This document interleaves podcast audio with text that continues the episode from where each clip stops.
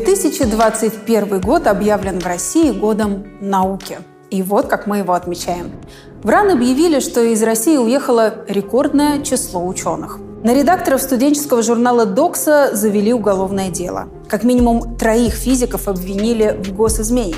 Министерство просвещения решило ввести в школах должность советника по политическим вопросам и проверить учебники истории на идеологический мусор – Президент подписал поправки в закон об образовании. Они ограничат российских просветителей и создадут дополнительный барьер на въезд в Россию иностранных ученых.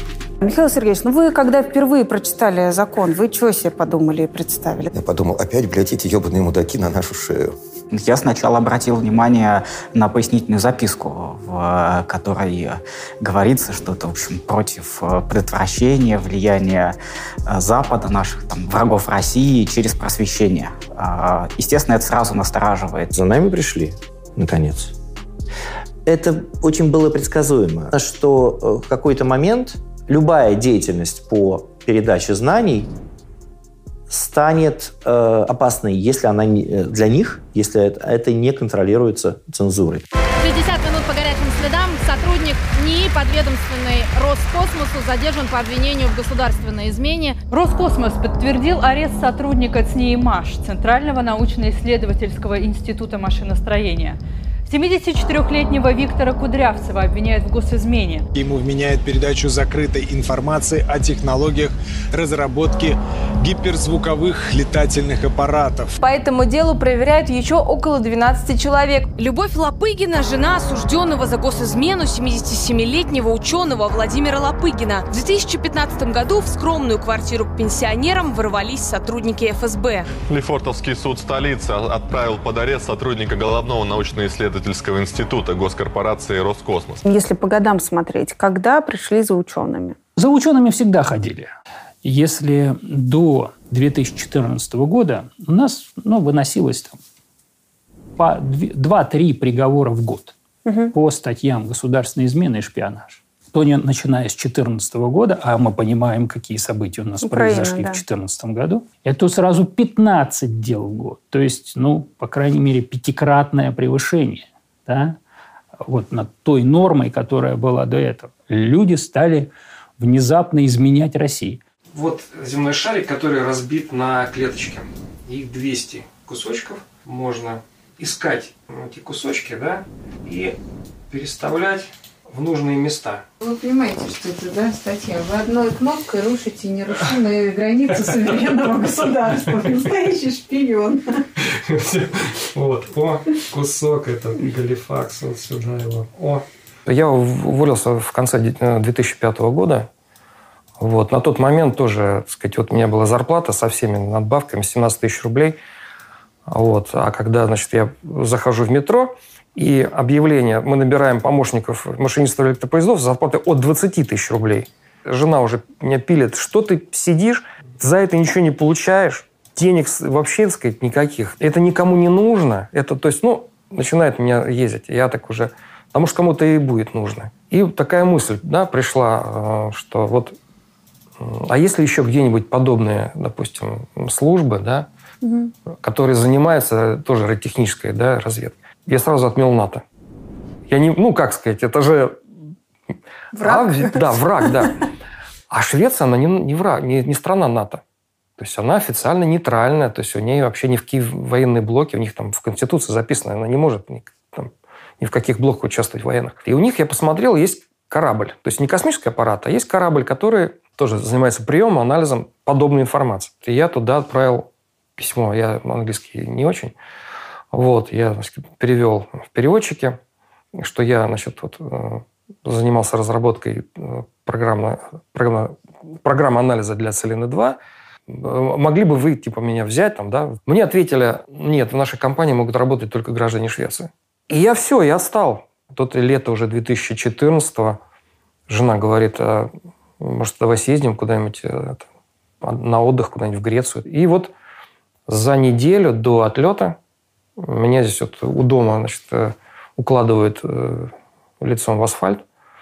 Вот. И жена говорит, ну, с утра сходи в магазин, там хлеба нет, молока нету. Вот. Я пошел, и все, больше сюда не вернулся. 14 годам тюрьмы за госизмену приговорил сегодня суд бывшего сотрудника российской разведки Геннадия Кравцова. Приговор почти совпал с требуемыми прокурором 15 годами лишения свободы. Назначить наказание в виде лишения свободы сроком на 14 лет, без штрафа. 14 лет по приговору Мосгорсуда. Включил телевизор и увидел себе по телевизору, что я полковник ГРУ, я выдал досье на космический аппарат Селена-2. Пока нет данных, получил я ли я за это вознаграждение. То есть ни слова там, что я там, да, разработчик, что я там устраивался там техническим, да, специалистом, инженером, программистом, математиком. То есть, вот. Просто я вот такой негодяй, я решил продать секреты и значит, вот так, их выдал в таком виде письма. Вот. И ожидал за это получить деньги за это письмо. Поначалу, когда мне, да, в Лефортово, вот, госизмена, там, я думаю, что вот, ощущение было, есть такая передача, розыгрыш. Я думал, сейчас вот откроется камера и с цветами розыгрыш. Просто что за госизмена? Я считал, что должны шпионов ведь сажать по этой статье. То есть, когда человеку платят деньги, то вот ты секрет какой там, разузнай, там, нам переправь. А то я отправил, да, что я разработчик да, программного обеспечения для старой, старого космического аппарата Селенова, советского, которого уже нету. Является ли секретом? Вот. То есть того, чего уже мертво.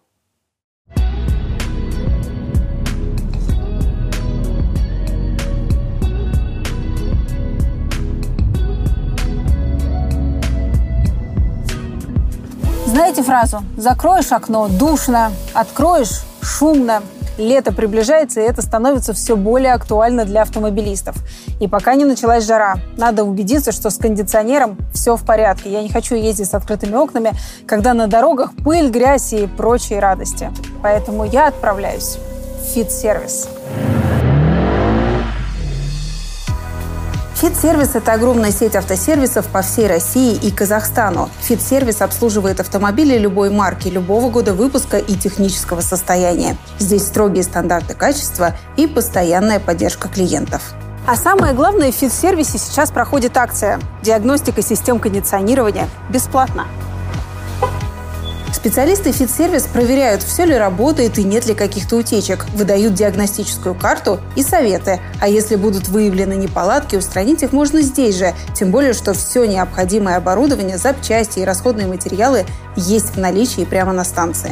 И еще мне предложили диагностику ходовой части. Я согласилась, чтобы быть уверенной в безопасности своей машины. К тому же эта услуга абсолютно бесплатна. Вы знаете, как это бывает. Что-то где-то начало стучать, машина ведет себя странно. Лучше не тянуть и дать мастерам все проверить. Ну что ж, с моей машиной все в порядке. Чего и вам желаю. И не забудьте провериться. Профилактика – великое дело, особенно когда она бесплатная. Оставляю в описании к видео сайт, где вы сможете найти ближайший к вам фит-сервис и записаться на удобное для вас время. Здоровья вашим машинам и удачи на дорогах! Ну, я должен был, во-первых, оговорить сначала себя, а потом сотрудников, с которыми я работал. Я заявил, что я с обвинением это, это, не согласен. Виктор Кудрявцев, которого арестовали, ему было там 74 года, да, целый год продержали его в Лефортово по обвинению э, в государственной измене. Он, как участник э, одного международного проекта в рамках э, там, своего, своего научно-исследовательского института, он работал в ЦНИ и МАШ. Он в этом международном проекте был вообще человеком, который единственный знал английский язык, поэтому ему сказали, ты будешь оформлять все документы. А, вот есть несколько комиссий, которые, э, соответственно, должны давать добро на отправку их за рубеж. А ты должен в эту комиссию обращаться, получать от них добро и направлять документы э, нашим иностранным партнерам. Угу. Что он, в общем, и делал. Э, решение всех комиссий, которые одобряли э, значит, пересылку этих документов за рубеж он получал, в том числе решение комиссии по секретности, которая говорила, нет, секретов нет, можете направлять. В 2018 году, то есть спустя 6 лет, его арестовали. И вот если в 2012 году никто не увидел в этом государственной тайны, в В 2018 году это уже совершенно другие отношения, э, совершенно другая повестка, то есть такая реально военная повестка. И в этих условиях государство говорит, а вот мы пересмотрели, ты тогда направил эти сведения. И несмотря на то, что ты получал разрешение комиссии, несмотря на то, что они тебе все разрешили отправлять, ты направил государственную тайну, направил ее врагу.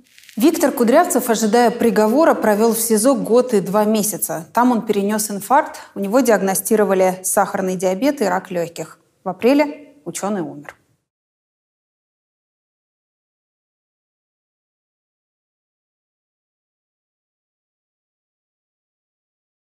Это постановление правительства э, регулирует э, как образовательный, научной, организации образовательно научной, э, образовательной э, организации в сфере культуры, э, осуществить на своей, на своей инфраструктуре для обучающих школьников, студентов, как как, э, как провести мероприятие, какие формы, э, какие направления просветительской деятельности будет, могут и будут осуществляться в этих образовательных организациях научных и организациях культуры. Это заместитель министра просвещения пытается разъяснить новый закон о просветительской деятельности. Понять его не могут даже кандидаты наук, слишком уж туманный. Вроде как теперь у нас есть определение просвещения и перечень тех, кто может им заниматься в образовательных учреждениях. Можно совершеннолетним, со стажем и если есть на руках договор со школой, университетом, библиотекой или музеем. Как его получить, пока не ясно. Нельзя судимым, в том числе по политическим статьям, и иноагентам. Под закон попадают все лекции, мастер-классы, круглые столы, книжные клубы. Так создатели закона решили бороться с антироссийской пропагандой в школах и вузах, иностранным вмешательством и разжиганием розни. Когда и где и при каких условиях обстоятельствах вы вдруг придумали новый законопроект? Слово «вдруг» здесь самое то, потому что вдруг произошло а, лет 25 назад. Меня честно говоря, взбесило тогда, что буквально из каждого утюга звучала такая просветительская работа э, людей, именующих себя аум-синьюкё. Угу. То есть э, высшая вселенская мудрость, так в очень таком условном переводе. В общем, я так спрашивал некоторых коллег, в том числе из государственных органов, говорят, ну что тут, вот, просветители, понимаете, просвещают, мудрые, добрые сеют. Ну, все это дело прекратилось только после того, как э, вот это вот Аум Синрикё совершил террористический акт угу. в токийском метро. Когда э, мне довелось возглавить вот эту вновь созданную комиссию по защите государственного суверенитета, мы нашли 12 направлений, через которые идет внешнее воздействие на нашу страну. И одно из этих направлений как раз было связано с таким псевдопросветительством, то есть когда нам просто навязывают некие стандарты, которые, в общем, мало сочетаются с нашей традиционной там, культурой, э, с э, историей нашей страны, там, со многими другими вещами. Я правильно услышала, что прежде всего вас возмущали, ну, будем так говорить, сектантские организации? Нет, конечно. Не надо все сводить к сектантам. Ну, вот сейчас, в настоящее время, допустим, большое количество людей, никакого отношения не имеющих к религии, утверждает, что вакцинирование от ковида ведет к чипированию человека и прочую вот такую мракобесную муть, так сказать. Э, ну, все бы ничего, если бы это не влияло прямо на пандемическую ситуацию в нашей стране. У нас число людей, которые э, утверждают, что Земля плоская, превысило 4 миллиона человек. Сами понимаете, для страны, которая, в общем, запустила Гагарина в космос, это довольно странная история. Я завален просто письмами и обращениями, когда вы все это прекратите. Храни нас Бог, там барская любовь, вот я, я забыл эту точную цитату. Жизненный опыт показывает, что в нашей стране процветает то, на что государство не обращает внимания. А как оно на что-нибудь обращает внимание, так к этому наступает кирдык. А, и в данном случае все вот эти вот разговоры про то, что государство обратило внимание на просветительство, что вообще говоря было бы хорошо, угу. это ерунда, потому что в этом законе нет ни одного слова про то, как просветительской деятельности помогать. Mm. Там вот ни одного слова про то, что надо что-то сделать, там фонд открыть, я не знаю, денег дать, там просто людей похвалить. Вот ни одного, ни одной буковки такой нету. Вот об этом забывают многие мои оппоненты. Они говорят, надо поддержать э, через государство просветительскую деятельность. Замечательно. Надо в бюджете Российской Федерации предусмотреть средства на просветительскую деятельность. И вот тут ступор. Потому что если с этой стороны посмотреть, они говорят, нет, пусть выдают без определения. Ну так не бывает. Так не бывает. Мы же не наивные люди. И вот здесь э, то определение, которое мы дадим в случае принятия закона, оно позволяет как раз финансировать ту деятельность просветительскую, которую ну, в нашем понимании необходимо поддерживать. Поскольку закон очень неконкретный, то его можно применить кому угодно. И в этом смысле это очень похожая история на закон об иностранных агентах. Ну, напишем лиш... напишите лишнюю бумажку, да. Там ничего страшного. Ну, там наймете человека, он там будет раз в квартал ну, там, финансовую отчетность, значит, в соответствующие органы передавать. Ну, подумаешь, так, большая трата, там, еще одного бухгалтера нанять. А дальше постепенно, значит, фундамент положили, а потом на нем начали строить, строить, строить, и доросло до того, что уже теперь и частного человека можно объявить иностранным агентом. Ну да. Вот. А, и в этом смысле эта история очень похожая. Да, вот, когда начинается с того, что вы получите лицензию, будете себя чувствовать как за каменной стеной, а закончится тем, что лицензию кому не надо не дадут, а кому надо пропишут такие условия, что шаг лево, шаг вправо, расстрел. Все чаще и чаще мне задают вопрос, как выявить роботов среди людей. На самом деле это очень сложная проблема, потому что изготовители роботов не хотят, чтобы люди их могли определять. По результатам эксперимента он заключил, что Земля не является шаром. Он опубликовал результаты своего исследования в книге «Земля не шар» под псевдонимом Параллакс. Относительно техник работы с чакрами и меридианами э, я могла бы порекомендовать э, для тех, кто во что бы то ни стало хочет обучаться самостоятельно, книги э, даосского мастера Мантека Чиа. Смочить слюной задний проход и вставить, не отрывая от ботвы. Огурец дает прохладу, влажность и, скорее всего, силу земли. И геморрой проходит очень быстро. У вас есть другой рецепт, как бороться вот действительно с, с лженаукой, да, с лжепросветителями? Бороться с лженаукой государственными методами, я думаю, не надо. Mm. В принципе. Это не дело государства. А чье? А это дело сообщества, научного сообщества, прессы и так далее. Вот если бы в государстве была хорошая свободная пресса, профессиональная, там, телевидение, там, печатное, электронное, любое, то значит, проблемы лженауки э, сказать, решались бы там, в прямом столкновении науки и лженауки. Когда они сталкиваются нос к носу, они науку обычно выигрывают, потому что наука на самом деле гораздо интереснее. Прошу диссертационный совет. А видели ли вы указанные монографии, на которые ссылалась комиссия по а, совпадениям с текстом Павла Александровича Липеца и Григория Валентиновича Антюфеева. Вот такая активность людей, а, вот, э, которая вообще никак не связана с государственными структурами или образовательными организациями, и которая плодотворно влияет. Это, например, такой давно существующий пример – это Диссернет. Угу. Который был создан э, э, группой ученых, журналистов, э, и он снизу.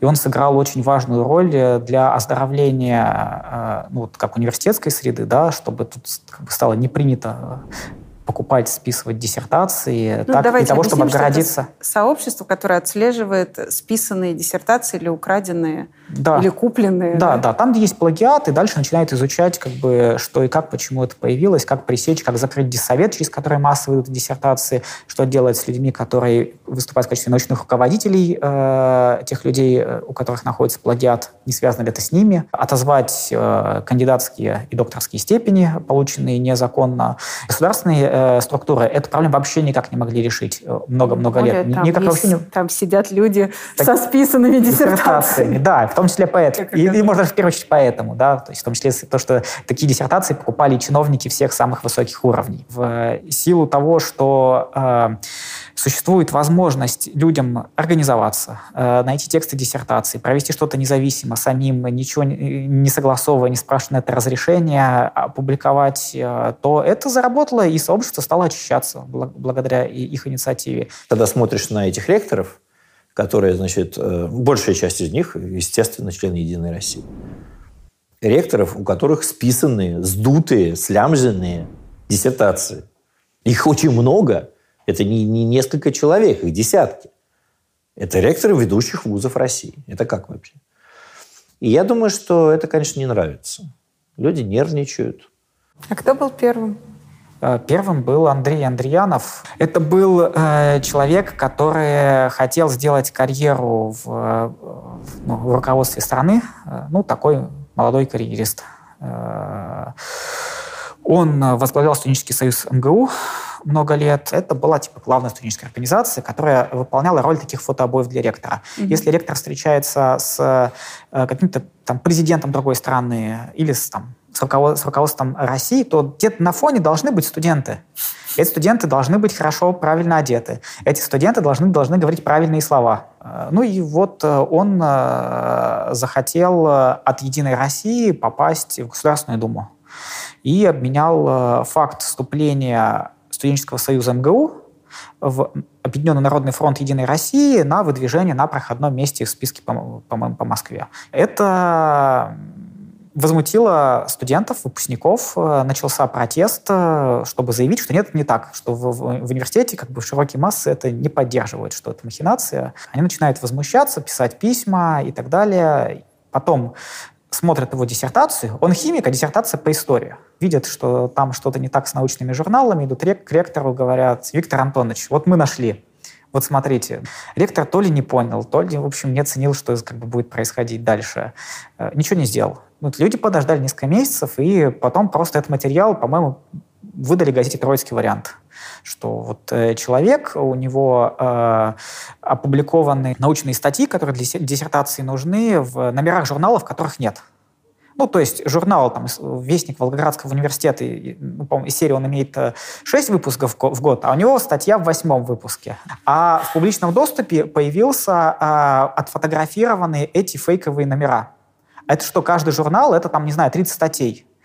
Это значит, что те люди, которые в этих, эти статьи написали, они шли через ту же э, компанию, через ту же фабрику, которая делала эти журналы. Значит, скорее всего, у этих людей тоже что-то не так с диссертациями. Да? люди, которые организовали диссернет, они смотрят, в общем, а где они защищались, а кто научный руководитель. Сразу с такой базы стало понятно, что вот там, в том вузе, совет видимо, пропуск массово как бы через себя это пропускает. Вот там такие научные руководители стали это раскручивать, э, ну а дальше вошли во вкус, подключились другие люди, раз процесс пошел, и вот образовалось как бы вот это вот ну целое такое движение э, по, по оздоровлению этой сферы. Мы э, хотим уйти от ситуации, когда любой может прийти везде и рассказать, что он хочет. Согласитесь, это странная довольно позиция. Почему? Это гарантировано Конституцией. Нет. Обмен нет, информацией. Нет, это гарантировано Конституцией, когда мы с тобой здесь сидим и разговариваем. Угу. Но если это государственное учебное заведение, существующее в значительной степени на государственные деньги и ассоциирующееся с государством, это очень важно. Когда человек приходит в такой вуз, а, у него, знаешь, как психологи говорят в том числе, отключается в определенном смысле критический критическая составляющая, все, что ему там рассказывают, оно по определению более-менее верно. Это же государственный вуз. Значит, здесь рассказывают точно правду. А тут появляется вопрос, а правду ли? Когда ты заходишь с просветительской позиции, ты должен быть абсолютно убежден, что ты не говоришь лишнего. Отсюда возникает следующий вопрос. А, как мы будем а, понимать, что то, что говорит этот просветитель, ну, это хотя бы плюс-минус немножко в рамках современной концепции укладывается. Что есть правда? А, а нет, здесь не вопрос правды. Здесь не вопрос правды и не вопрос истинности. А здесь вопрос научности методологии. Вот. Собственно, мы подошли к тому, про что говорит все научное сообщество. Потому что я вам сейчас приведу двоих ученых, которые один будет говорить, что патриотизм это одно, а второй другое. Оба они будут историка, политологи, но смотреть на это будут по-разному. Этот закон нам предполагает ввести правильное понимание этого, что может говорить просветитель, а что нет? Нет, не, не так. Здесь скорее разговор о том, что э, в рамках научного сообщества все-таки при всех там, да, э, спорах, которые происходят, э, есть понимание, ну, например, чем патриотизм не является.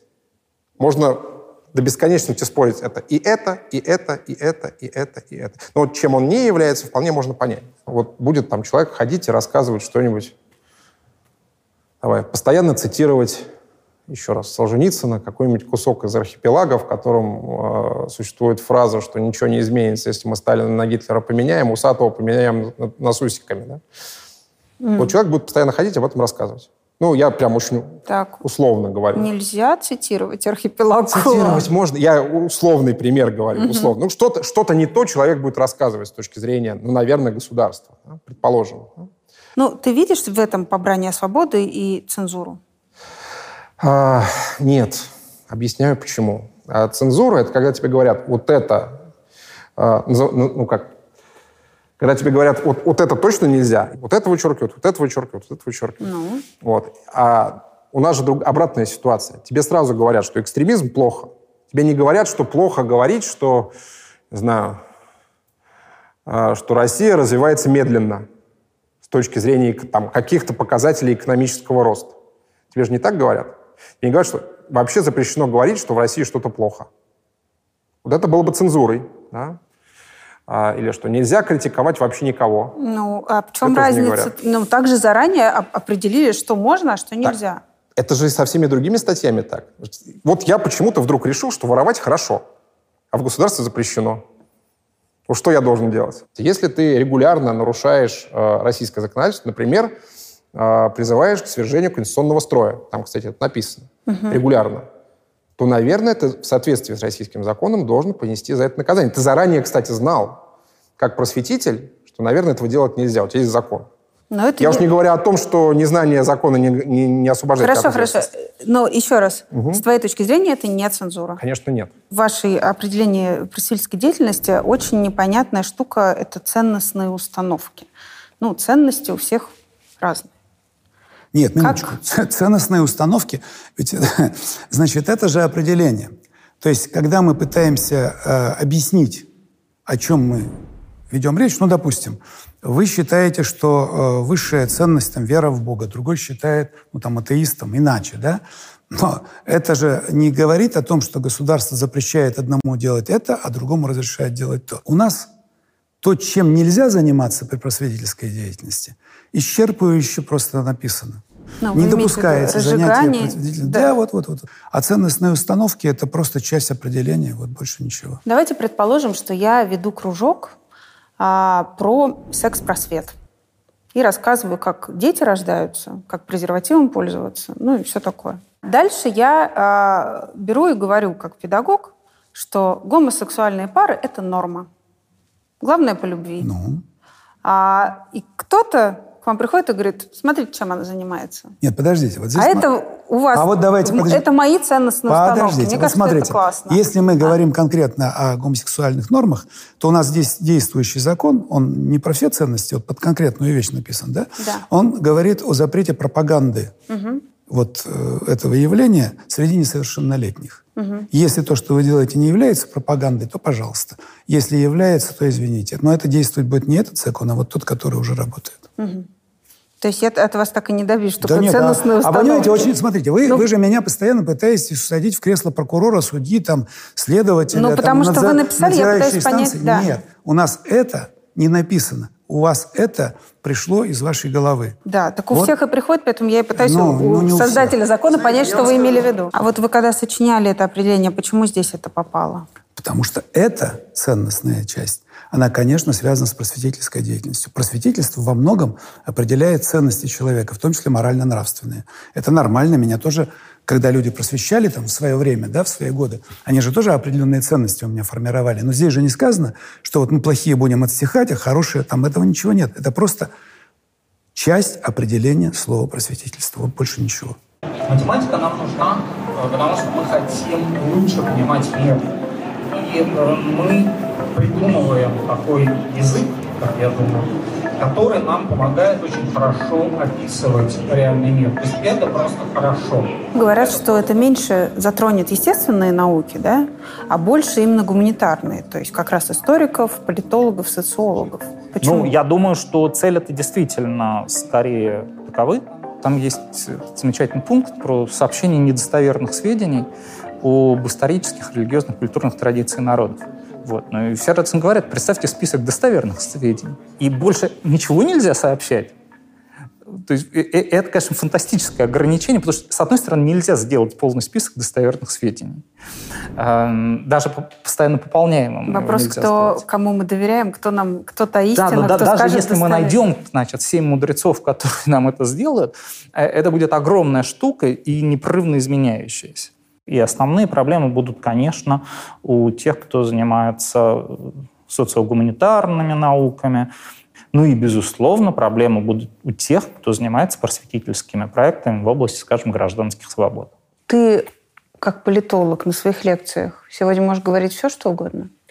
Ну, я не могу политической, политической агитацией заниматься, но я и не занимаюсь, я просто не принадлежу никакой политической силе, чтобы ей заниматься. Но если бы ты рассказывал студентам, например, про Крым, да. Мы, мы можем говорить про Крым. А в каком контексте говорить? Про ну, Крым? как ты это называешь? Да. Присоединение или Я называю аннексия? это присоединение, да. В аудитории я называю это присоединение. Потому что слово аннексия, оно слишком политическое сильное, и в аудитории могут быть люди, которые оценивают по-другому студенты, и э, присоединение в этом смысле какое-то внутреннее соглашение с собой, что, в общем-то, оно, оно более-менее нормальное. Угу. А в плане того, что если оценивать именно правильность этого политического момента или неправильность. Да, но мы все равно должны... Или ты не имеешь права. Как, а... Ты можешь дать две стороны, что вот по международному праву надо было да, вот да, так. Я, если захочу, а то по... я могу так сделать. Да, просто, просто важнее, мне кажется, найти какую-нибудь статью, которая бы оценивала это, и тогда оно скажет сама за себя с политологами о политике нельзя не говорить, да, мы как бы ей занимаемся. Естественно, мы читаем там статьи, как, как трансформировался режим, как сокращалось, там, менялось электоральное законодательство, чтобы оно работало в пользу партии власти. Вы про Другой Навального вопрос... читаете? Да, конечно. Более того, мы получаем гранты государственные исследования на это. Ну, ты не пишешь в заглавии проекта, что это Навальный, да? Ты пишешь там словами массовая мобилизация, коллективные действия, социальные движения, случившиеся в России, там, тра-ля-ля, тра-ля-ля. Интересно, какой социальный состав участников протестных движений в России с 17 года, например. Угу. Понимаю, ну как бы ты если в теме, потому что социальное движение... Ну, условно говоря. Ну, просто когда там он вам не Димон, и когда новая волна вот, э, Навальновского движения, это 17-й год. Соответственно, если ты написал, тебя будет оценивать коллега, который твою заявку будет читать, чтобы там, ее оценить, он, скорее всего, поймет, что имелось в виду. Да, но при этом ты не написал слова Навальный. Я не знаю, кстати говоря, здесь надо как бы делать эксперимент. Да, если подать две одинаковые заявки, в одном написать Навальный, в другом не написать Навальный, и посмотреть, будет концензура или нет. Ну вот новый жилищный комплекс, да, здесь все новые люди, uh-huh. да, это новые люди в новой непонятной среде для них, которая при этом задана им, да, не то, что они сами ее как бы вот строили именно так, хотели бы такую среду, да, это новые люди в новой среде, которая при этом им задана сверху. Вот меня в целом беспокоит этот вопрос, то есть политический ученый, это ведь, это ведь не просто человек там в халате в белом, да, и с э, чашкой Петри в лаборатории, да, мы ведь исследуем как бы вот жизнь, как она вот сейчас здесь есть, да, вот, например, политологи знают, что, не знаю, там, системы, основанные на распределении власти, а не на концентрировании в руках э, одного, они более эффективны, и в конечном счете, если у вас система, там, в которой есть система, э, сдержки противовесы, конкурентность и все прочее, то ваша индивидуальная личная жизнь, э, как гражданина, будет лучше, потому что у вас с высокой долей вероятности там, дороги, коммуникации, набережные, скверы и все прочее будут скорее лучше в какой-то перспективе хотя бы, чем, чем нет. Есть исследования, которые прямо это показывают на достоверном материале. Я, если это приведу в публичной дискуссии, в публично, просто в публичном, как публичный аргумент, да, А, ну, аналогии, во-первых, сами напрашиваются. И во многом такое можно, пожалуй, оценивать как политическое заявление сегодня уже. А сейчас информация для тех, кто хочет, чтобы деньги работали и приносили доход. Я уже много раз рассказывала вам о разных продуктах Альфа-банка. И вот пришло время для крутой новости. У Альфа-банка теперь есть инвестиции – Альфа-инвестиции – это приложение для покупки ценных бумаг. Здесь можно открыть счет для инвестиций, покупать и продавать акции, облигации и другие ценные бумаги. Если вы, как и я, новичок в этом деле, то специально для нас с вами тут есть тематические подборки ценных бумаг и советы от экспертов, с чего начать и что купить, чтобы инвестиции приносили прибыль.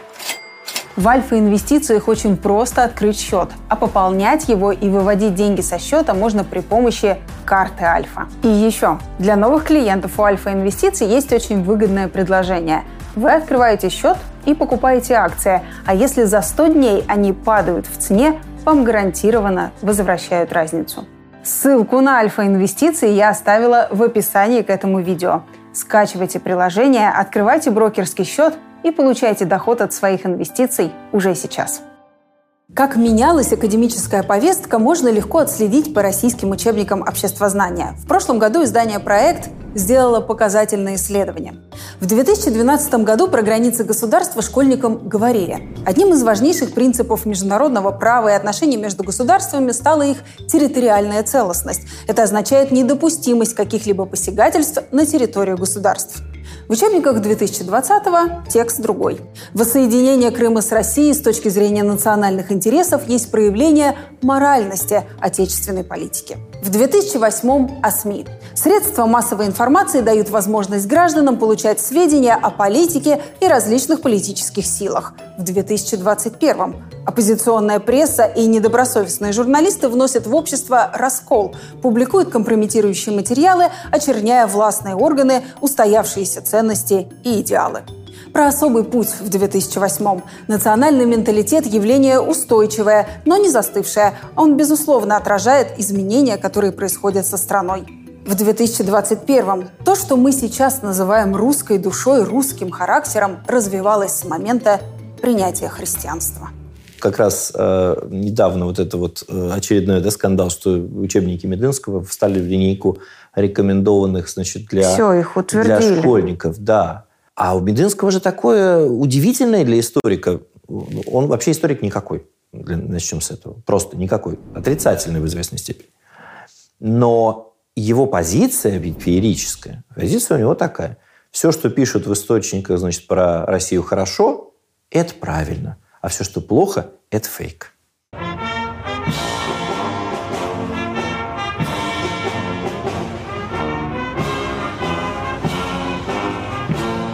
Есть целый набор тем, которые фактически в России стало опасно исследовать. Опасно.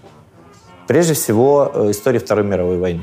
Если вы прочитаете последнюю э, концепцию э, национальной безопасности Российской Федерации декабря 2015 года, вы увидите, что история находится среди того, что и должна защищать ФСБ просто, ну, по формальным обстоятельствам. Там написано, что вот это вот то, что, то, что находится под ударом России. Да? И вот то, что называется реабилитацией нацизма, является э, частью как бы стратегии подрыва российского суверенитета и, значит, соответственно, как бы позиции Российской Федерации на внешнеполитической арене. Ну, в Петербурге, например, мы знаем про историка Кирилла Александрова, которого, э, историю которого все знают печальную, которую ему в ВАКе э, завернули докторскую диссертацию, потому что он написал про офицеров армии генерала Власова, русской освободительной армии. А причина почему? Видимо, потому что у нас такие э, исследования должны писаться не, не так, как он написал, как сказать, спокойное историческое исследование, а, видимо, должны, так сказать, э, обладать большим количеством всяких инвективов, там, не знаю, предатели, мерзавцы, фашистские прихвостни. Вот он этого просто не использовал. И поэтому стал оправдателем нацизма. Э, и на него даже пытались, так сказать, дело по этому поводу возбудить.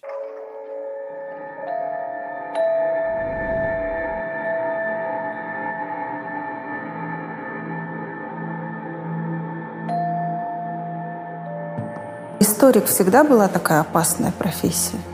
Но вы понимаете, какая вещь у меня э, там с, какого-то возраста, ну, там, с 20 лет, э, с 17-20 лет начала интересовать история. И, как это ни странно, немножко выглядит так и, и извращенчески, но история именно СССР, 20 век, вот советский период. Но я тогда уже столкнулся с тем, что, собственно говоря, истории э, СССР не существует. Это набор каких-то пропагандистских, агитационно-пропагандистских материалов, либо э, искаженные, либо полная мифология, ложь и так далее. Историк, профессиональный историк, если и занимался этим, то потом все, потом все, чем он занимался, в общем, можно было спустить как бы в унитаз, и это, этого не, не было. Почему перестройка, 87-90 год, почему все эти журналы «Огонек», «Московские новости», э, «Октябрь», «Новый мир», неважно.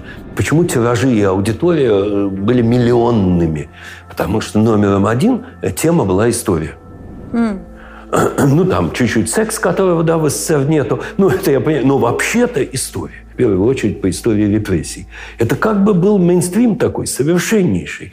Вот. И мемориал отсюда и происходит. Вы мне можете глобально объяснить в таком, в таком случае, почему эта тема репрессий, нашей истории нашей страны так сегодня мешает? Это не э, вещь необъяснимая. Зачем э, президент э, приезжает к э, памятнику, открывает, участвует в открытии э, памятника жертвам репрессии да, на э, проспекте Сахарова. Да, зачем, зачем действует комиссия по связанные там с увековечением, да, с реабилитацией, все еще какие-то комиссии действуют, все э, все-таки при президенте. Почему с одной стороны проходит это, да, а с другой стороны э, происходит такое, э, скажем, нервное отношение к истории репрессий. Из этих маленьких сочинений рождается большая история.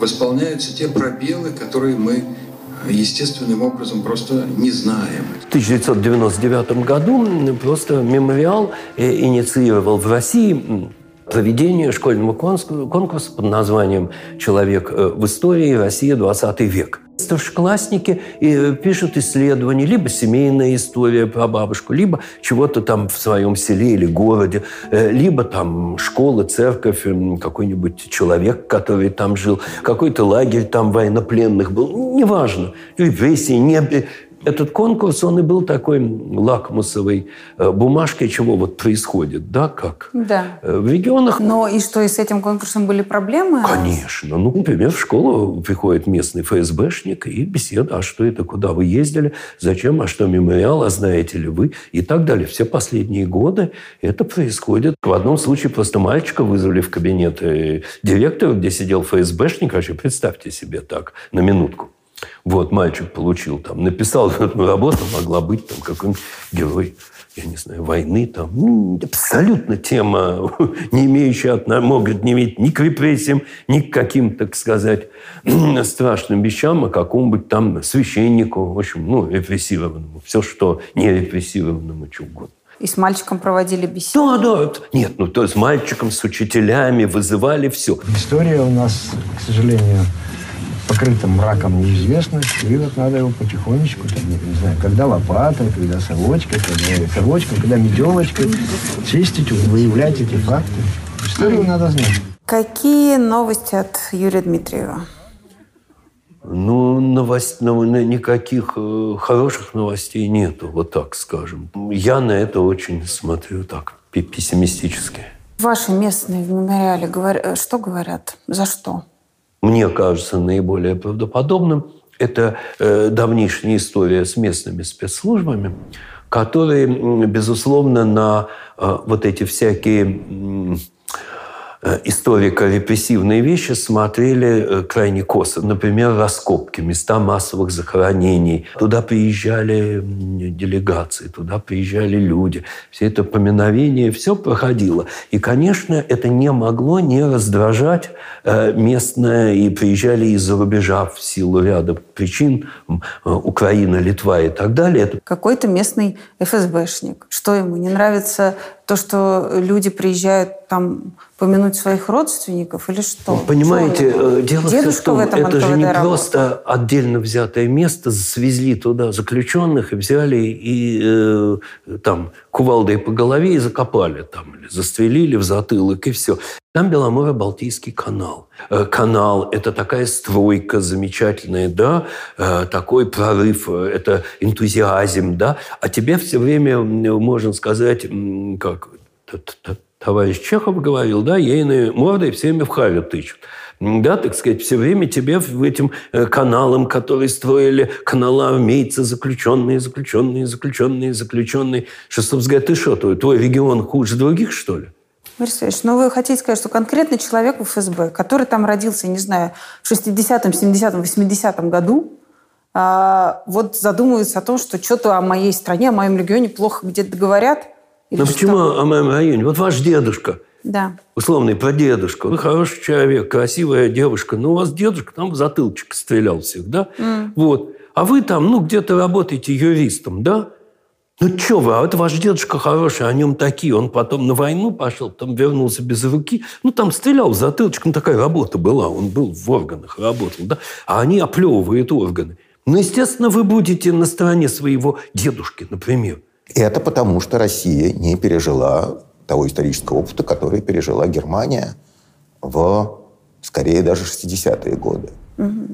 Да, когда вот школьников возят в концлагеря э, на экскурсию в рамках обязательной программы. У, нас, у, нас был, у нас был проект с Германией совместный, РФИшный. И я довольно много со студентами э, вот, из Германии, значит, мы с ними там квасили и, и трепались. Вот. И они рассказывали, что да, у них просто часть обязательной программы, вот, сказать, понимания исторической ответственности. Они уж точно, у них, они, уже даже их деды не виноваты, да. А в России этого не произошло. В России вот, э, вот исторический опыт репрессий никак не осмыслен.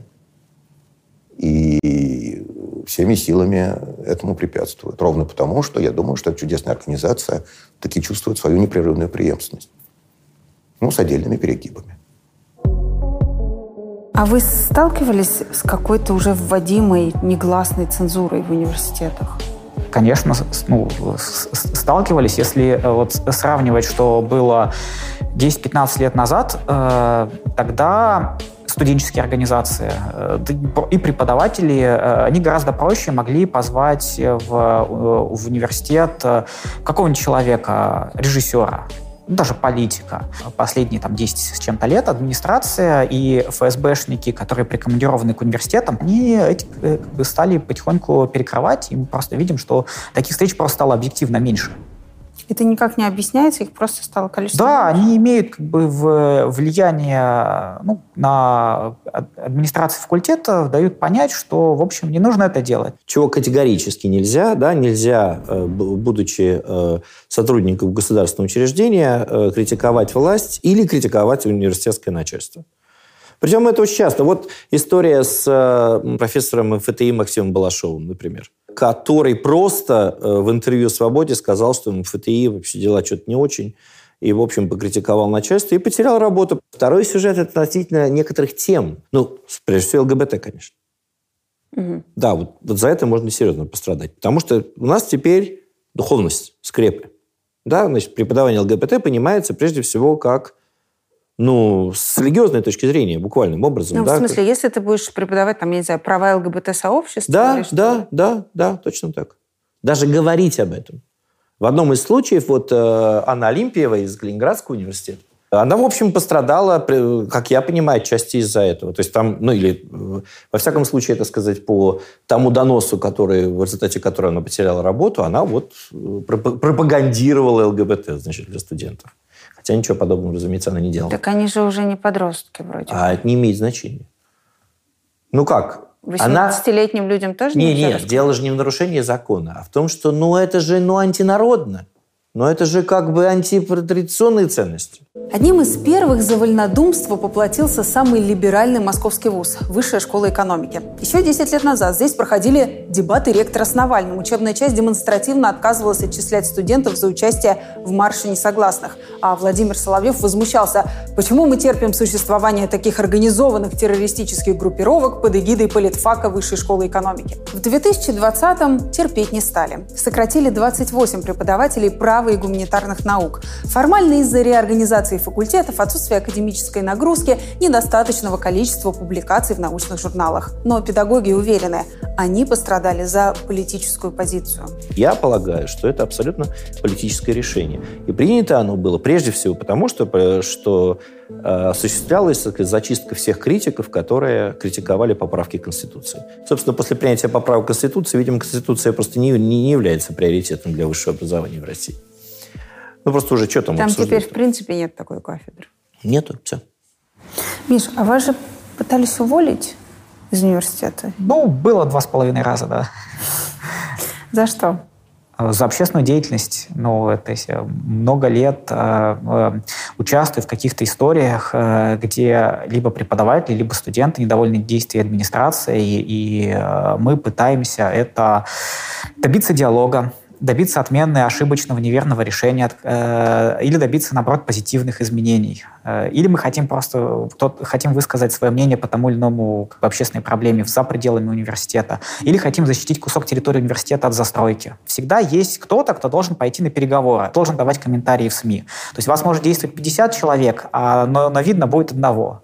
А для тех людей э, в ректорате, которые в своей молодости не видели как бы, этих процессов, не знают, как бы, что там это может быть горизонтальные структуры, где один человек, ну, на самом деле, глобально ну, ничего не решает, что там коллективные решения. Для них это выглядит, что обязательно есть какой-то смутьян, Затихи. раз вот тут пришел он, если мы сейчас как бы либо на него надавим, либо от него избавимся, то как бы все прекратится.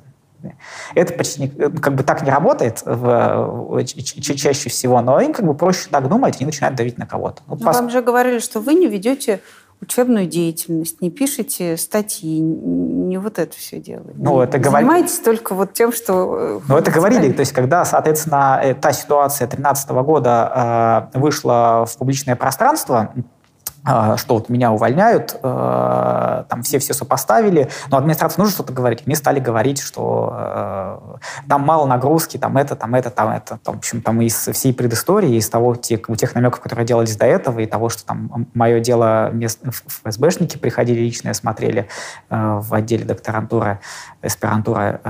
ну, всем все было понятно. Этим утверждениям ник- никто не верил. Ну, Все, кто знает, как это устроено на факультете в университете. Как вы умудрились остаться? Ну вот именно потому, что я не стал в, в МГУ, конкретно в МГУ, да, ситуация от вуза к вузу различается. Но конкретно в Московском университете э, э, сообщество студентов и преподавателей, оно все-таки такое, э, что если человек говорит, э, что с ним поступает несправедливо, то это вызывает возмущение, и люди начинают искать, как защитить. Ну, то есть раз за разом я сам участвовал в- и организовывал кампании, которые привели к тому, что мы защищали там, либо сотрудника, либо студентов от э, несправедливых вещей. Ты, значит, заявил сейчас, что в университетах сидят какие-то ФСБшники, с которыми что-то надо Ну, и- согласовывать. да, ну, в смысле, есть э, кураторы, да. То есть они... У нас это называется помощник ректора по безопасности. И Обычно они так и называются. А Почему это уверены, штатный что сотрудник ФСБ, который э, еще работает в университете тоже. Э, Я имел один раз общение по смешному поводу. Был проект, который трехсторонний, российско-украинско-немецкий, исследовательский как раз про урбанистику. Э, И мы ездили э, в Украину на конференцию. После этого со мной захотел пообщаться этот человек. Они так признаются, я ФСБшник, сижу тут за вами слежу. Ну, они э, говорят э, чуть, как бы чуть иначе. Они как бы на прямой вопрос э, это, это они, например, ш- а вы откуда? Откуда вас прикомандировали? Они говорят, что мы, что там э, я раньше вот в армии был. И работники администрации, они сами это не скрывают, э, что это прикомандированные сотрудники. Как-то меня в этот ка- кабинет приглашали э, во времена, когда перед чемпионатом мира, когда студенты протестовали против фан-зоны. Ну, им просто идет протест, им нужно изобразить деятельность, э, нужно с кем-то поговорить, может быть, кого-то репрессировать. Поскольку про меня известно, что я обычно вовлечен во все темы э, э, общественные в университете, ну, там, в первую очередь давай с ним поговорим, попробуем на него надавить. Ну вот, в общем, сидел тот человек, который в это время исполнял эти обязанности. В какой-то момент открыл папочку и показывал фотографии, распечатанные с камер наблюдения в главном здании, о том, что там что-то на стенд клею.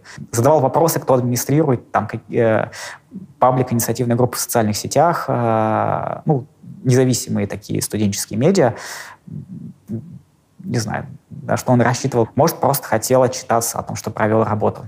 Такой же человек сидел раньше в, на должности заместителя управления общежитий по безопасности. И он меня вызывал, потому что на сайте инициативной группы МГУ было опубликовано, что группа студентов послала письмо солидарности студентам Калифорнийского института, э, университета в Калифорнии, которые протестовали против сокращения финансирования штата на университет. За связь с иностранцами? Ну да, ну там звучало, что вот так вот за рубеж, чтобы там звучал МГУ, это нехорошо. Когда еще было консульство Соединенных Штатов Америки тут, как раз так случилось, что обсуждался, э, обсуждался отмена Джексона Веника поправки. И поскольку она обсуждалась, тут э, постоянно летали куча комиссий, включая значит, комиссию значит, Конгресса по, по законодательству, комиссия Конгресса по финансам. И нас все время приглашали с ними встречаться, меня в том числе.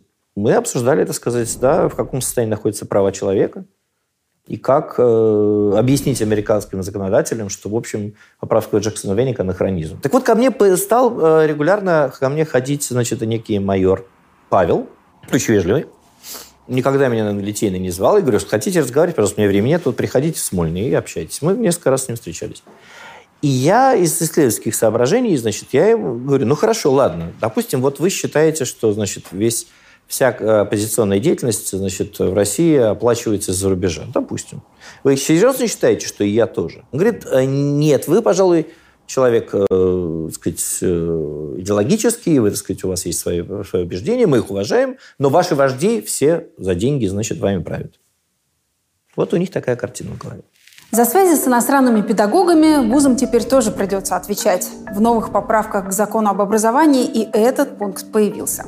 К примеру, захочу я, будучи сотрудником вуза, пригласить с лекции своего любимого нейробиолога, профессора Амстердамского университета Дика Сваба. Мне нужно заключить международный договор и согласовать его кандидатуру в федеральном ведомстве. Сваб занимается изучением мозга. Это, видимо, в Министерстве здравоохранения. Заключение ну, чтобы вам совсем было понятно, это листочек бумаги, на котором ответственным лицом написано. Мы прочли проект вашего договора, считаем, что вам необходимо иметь в виду вот это, вот это и вот это. Или вообще ничего не иметь в виду. Вы это прочитали, а дальше либо подписываете, либо нет. У вас нет в этом заключении указания подписывать или не подписывать. Это именно рецензия, заключение. Точка зрения, которую, ну, мы считаем, вы должны знать, поскольку, поскольку это точка зрения вашего учредителя. Вот и все. А, и, так, почему я... Ну, хорошо, я ее знаю. Потому что вы можете быть некомпетентны в конкретном вопросе, по поводу которого вы заключили договор. Это называется защита от дурака, такое есть выражение.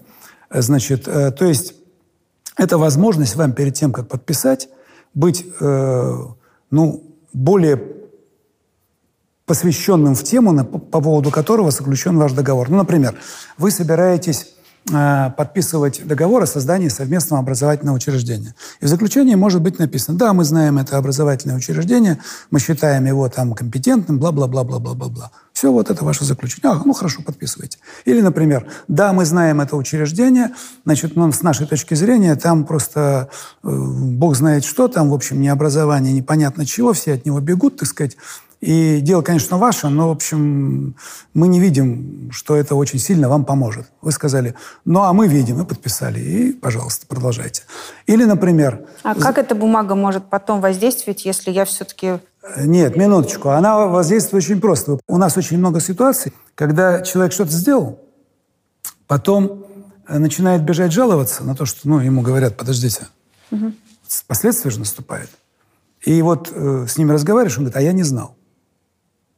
Вот если человек знал и подписал, он в полной мере сознательно принимает на себя ответственность. А у вас есть примеры вот именно университетской такой какой-то обмены или чего-то, что плохо сказалось? Что их надо было предупредить о том, Ой, слушайте, вы знаете, мы э, вторгаемся в очень тонкую, деликатную сферу. У меня э, в сейфе вот такие вот э, стопки примеров, но не хочется... Ну, примерно, понимаете, что пишут, я просто понять не могу. Заключают договор с кем-нибудь, да, там структура банкрот. Потом требуют у нас финансовой поддержки. Потом, значит, караул, надо закрывать учебные заведения, много чего.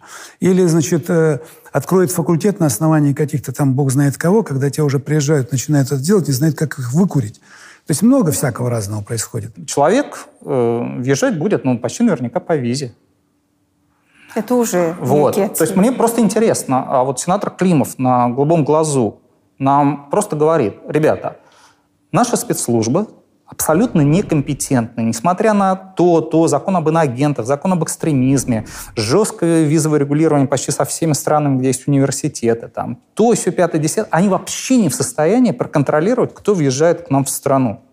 Но они же не занимаются поэтому- лженаукой или наукой Вот. большой. А, ну а кто будет решать? Министерство просвещения сможет это. Они же нам не будут говорить, хорошая они нам науку рассказывают или нет. Тогда они будут говорить, потенциально опасно или нет. Все. То есть сенатор Климов, по сути, обвиняет наши спецслужбы в полной некомпетентности в этом вопросе. Если, там, по словам сенатора Климова, у него запрещенный в России ИГИЛ проводит просветительские лекции, ему надо бежать и исправлять закон об экстремизме, а никак не закон об образовании. Потому что это какой-то жуткий недосмотр всех этих ребят. Создается ощущение, что реально э, люди хотят облегчить себе работу. Ну вот э, поди проще, если тут иностранцев вообще не будет. Власти, они неоднократно запрещали э, въезд э, зарубежным ученым, которые, например, уже много лет работали в России, и с которыми вот всем известно, чем они занимаются, что это а, а, ну, аб- аб- абсолютно ну, такие э, мирные гражданские вещи, но они на стыке, там, например, э, с, э, с, с гражданским обществом. Да? То есть вот Карин Климан, французский социолог, не знаю, очень долго жила в России, у нее муж из России, то есть я, его знаю по профсоюзному движению, и ей в какой-то момент запрещают как бы, ну, въ- въезд в Россию вот, просто потому, что он нежелательно. А я почему? Как это объяснялось? То просто, ну, спецслужбы ФСБ, в общем, сказала, мы не хотим видеть, и все, не, не пустили. Проблемы у меня были раньше. Как ученого я почти уверенно могу сказать, потому что это было в апреле 2018 года. Э, Мы готовили конференцию большую международную в э, Санкт-Петербургском государственном университете на факультете свободных искусств и науки. Э, Конференция посвящена теме патриотизма, национализма, теории государства. Это было по итогам исследования, которые я проводила э, два года. Мы с коллегами ездили по регионам, собирали больше 200 интервью глубинных э, в разных регионах о национальном чувстве людей, да, о чувстве принадлежности к родине, к малой родине. Э, Ну, не знаю, то ли слово национализм э, испугал, то ли я напугала. И, и я не знаю, что случилось, потому что по мне конференция была политически э, весьма нейтральная. И э, за неделю до мероприятия получила устно э, распоряжение, что конференция не произойдет на территории Государственного университета. Несколько дней после этого я получила визит ранним утром сотрудников полиции у меня, у меня дома. Они свой приход каким образом объяснили? А, ну, что это обычный проход по домам. Мы выясняем, э, насколько, ну, режим регистрации, насколько наблюдается. Вот когда вы прилетели в последний раз, э, вы летели с новым исследованием по поводу митингов. Я тогда прилетела с новым исследованием, посвященным даже не России, а Франции, и э, выступлением желтых жилетов. А э, выступление у меня предполагалось ну, сравнить сравнительный, э, сравнительный анализ между жи- желтыми жилетами и теми э, низовыми протестами, которые я изучала до этого в России, в, э, в глубинке России, скажем так. Может, это не совпало с конференцией. Может, это первый раз, как я узнала, что мне запрещено въехать в Россию, да? Но на границе они были так же поражены, как я. То есть э, просто высветил, наверное, какой-то э, высветил объявление на компьютере у пограничника, они меня отвели э, в кабинет, э, где сидят сотрудники ФСБ. Там я ждала э, довольно долго, и человек пришел с бумагой, а вот читайте, и вот там было написано, что мне запрещено въезд в Россию на 10 лет. Э, а он на меня так смотрел. Он пытался создать впечатление обо мне, как соответствую ли я образу террориста или не знаю что. Никто не отменял в мире в сегодняшнем очень жесткого технологического конкурирования. В том числе в научной сфере это проявляется в, в, в полный рост совершенно. А это называется промышленный шпионаж и научно-технический шпионаж когда ты внимательно следишь за своим международным партнером, а что он там разрабатывает. Какие, ну, например, какой список разработок у него есть сейчас, даже без относительно того, что там внутри. Часть из этих, этих людей, совершенно очевидно, это тоже ни для кого не секрет, работают и на специальные службы. И часть этих людей, если есть подозрения в этом у компетентных органов, они тоже не берутся с потолка, разумеется нужно аккуратно отправлять работать к ним на родину.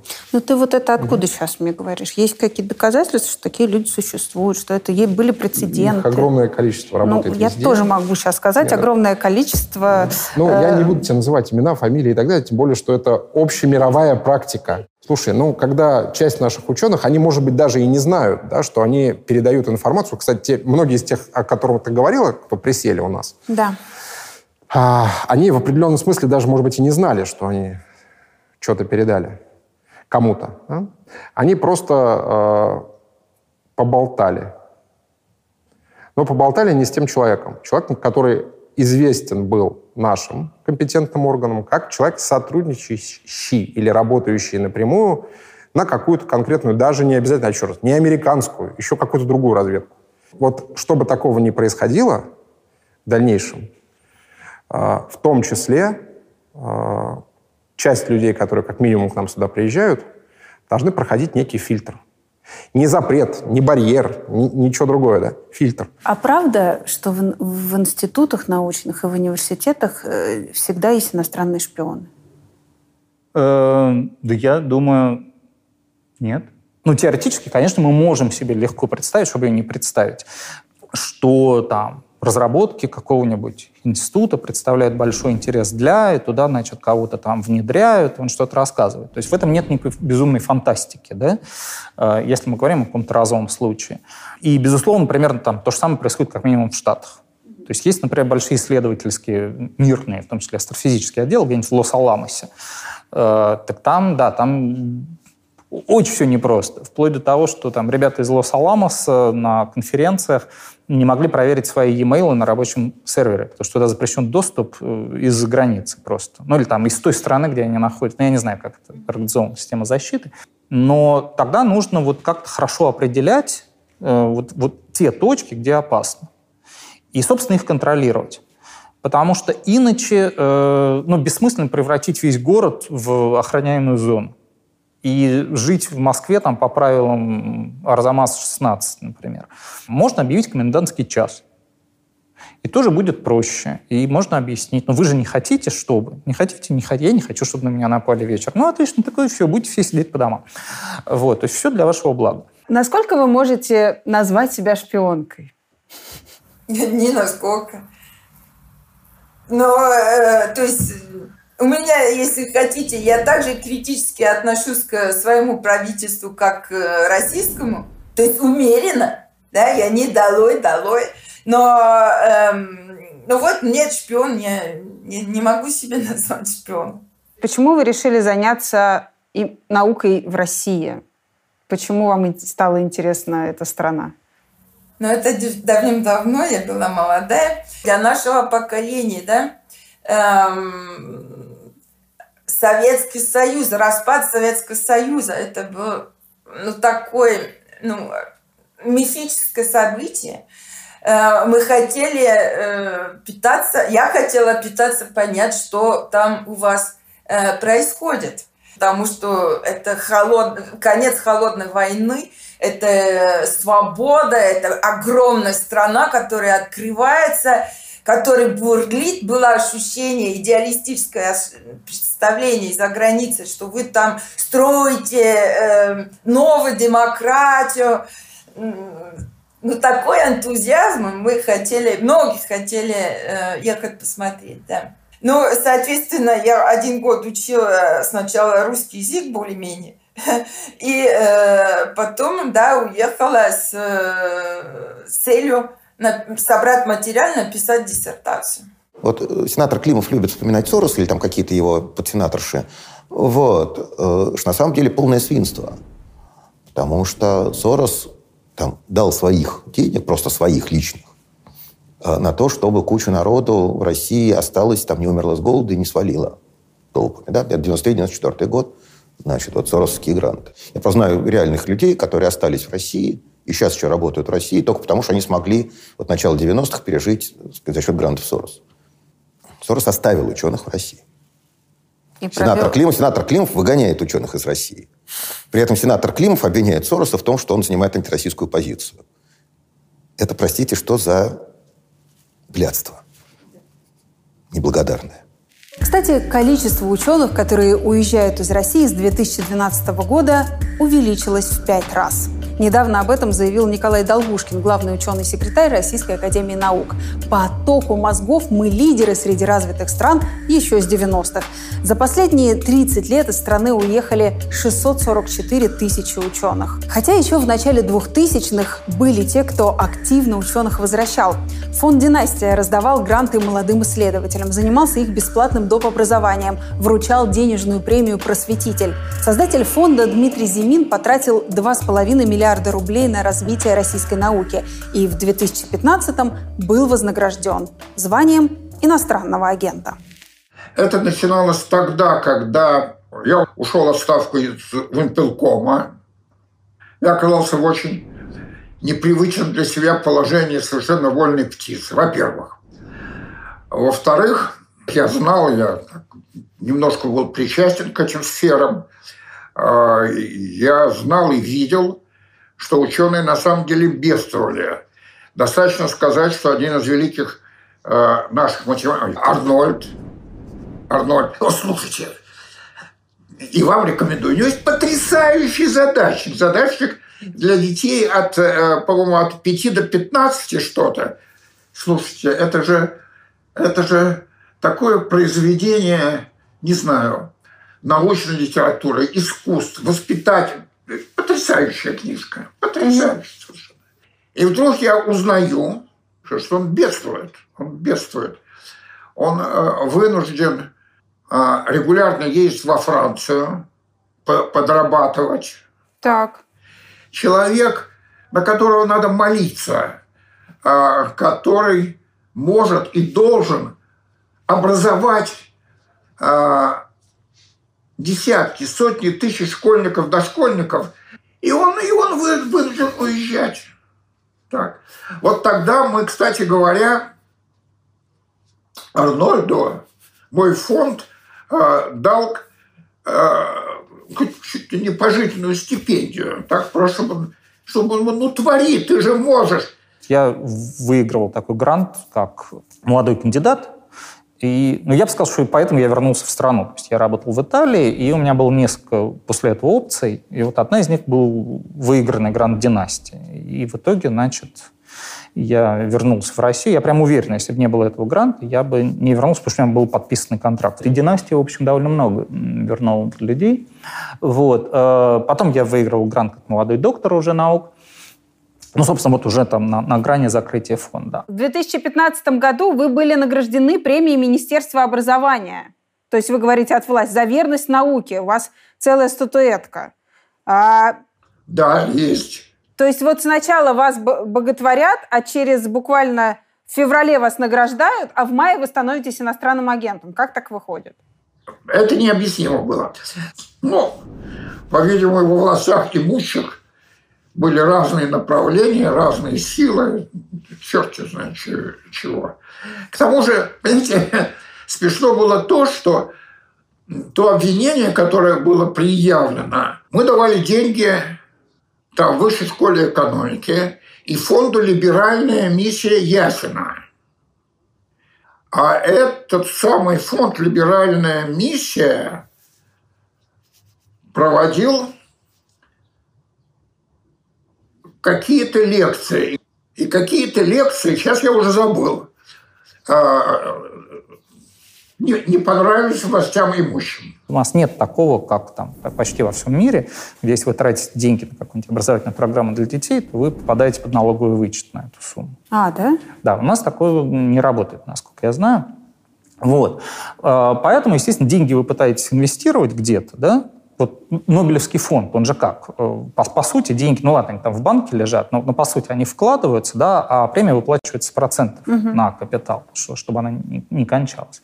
Поэтому вкладывайте деньги туда, где они работают. Вы там храните, там это эффективно. И э, если я правильно понимаю, э, то, по крайней мере, часть э, денег Зимина была расположена не в России и они финансировали фонд. То есть на самом деле это деньги как бы российского гражданина Дмитрия Зимина, которые попадают в нашу же страну, чтобы значит, наши же дети почитали, к слову сказать, наши же научно-популярные книжки, но проходят, они пересекают границу. Вот. И поэтому значит, в этот момент они как бы становятся иностранными. Это были деньги, которые я заработал в свое время э, на акциях Вампилкома, когда он выходил Первая компания в истории России вышла на Нью-Йорк Stock Exchange, на Нью-Йоркскую фондовую биржу. И я вот мгновенно стал сказать, богатым человеком. У меня с тех пор там, там какие деньги хранились. Значит, мне было поставлено, что вот у него деньги приходят из-за границы. Это, это мои деньги. Так, из-за границы. Вот, еще что-то, ну, в общем, жизнь была оскорбительна. А я повозмущался, повозмущался и стал закрывать фонд «Династия». В общем, короче говоря, мне спасибо, тебе дали по морде. Ну, ну, ну, ну, Сегодня он ученым стал, а завтра родину продал. За последние 20 лет в России обвинили в госизмене, разглашении гостайны, контрабанде свыше 30 ученых. Находить шпионов среди исследователей помогли поправки в Уголовном кодексе 2012 года.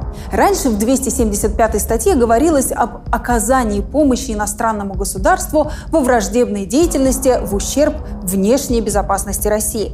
Из новой редакции слова «враждебной» и «внешней» исчезли, что сделало статью очень туманной. Вот, к примеру, можно ли считать доклад по ядерной физике помощью, направленной против безопасности страны? Стать госизменником стало просто. Достаточно выехать за рубеж, получить иностранный грант или просто пообщаться с заграничными коллегами.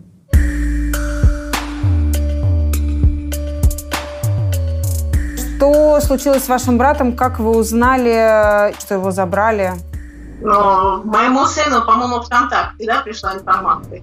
А, считаете ли вы, что значит, справедливо арестовали Александра Луканина и как бы послала сообщение его дочери, с дочерью пыталась связаться, и я уже позвонила бывшей жене.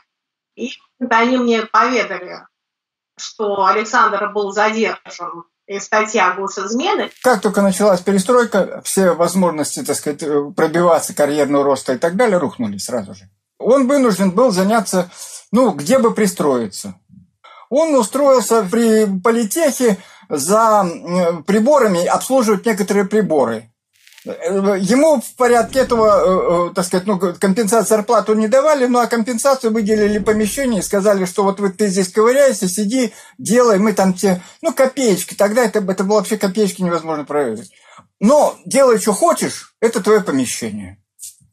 Он, он, так сказать, с этим согласился, потому что он занимался очень, вот это вот ему, озонаторы были, ну, вот идея фикс. И мы занялись с ним совместно попытаться раскрутить все-таки вот это э, производство озонаторов, модели. К тому времени у него уже было в голове несколько идей, которые просто надо было э, довести до ума. Мы, в общем-то, начали делать, И кое-что, в общем-то, начало получаться. А в это время политех, они начали связи искать с корейцами, китайцами. Это не важно. Хоть чертом лысым. Лишь бы, так сказать, бабки какие-то приносил. Вот и в порядке этого нас показали корейцам как э, обезьян. Есть ребята тут кабашатся, посмотрите, вот у них действительно это.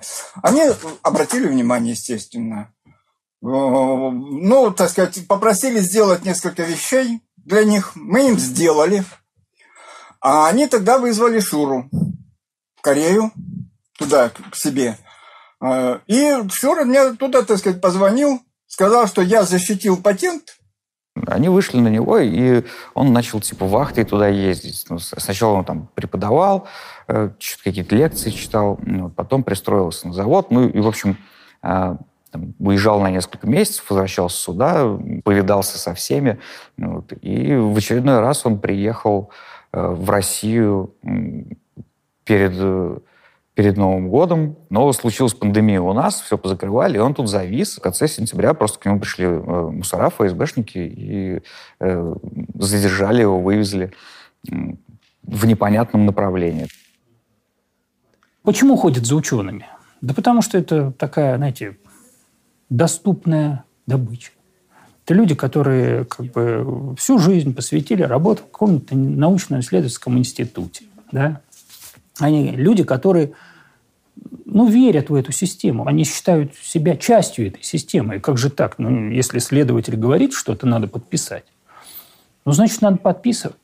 А человек, который э, подозревается в госизмене, э, его сразу задерживают. Приезжают утром, домой, квартиру. Если он живет и у него есть родственники, то сразу в несколько адресов направляются бригады следователей в сопровождении оперативных сотрудников ФСБ, разумеется. А, самого фигуранта задерживают и увозят там а, на допрос сразу же. А, во всех адресах проводятся обыски, изымают все, что есть. Самого фигуранта привозят к следователю. Тут же ждет готовый уже как рояль э, в кустах э, адвокат по назначению. За допросом э, следует поездка в районный суд, где избирается мера пресечения в виде содержания под стражей. У человека берут полную информационную блокаду.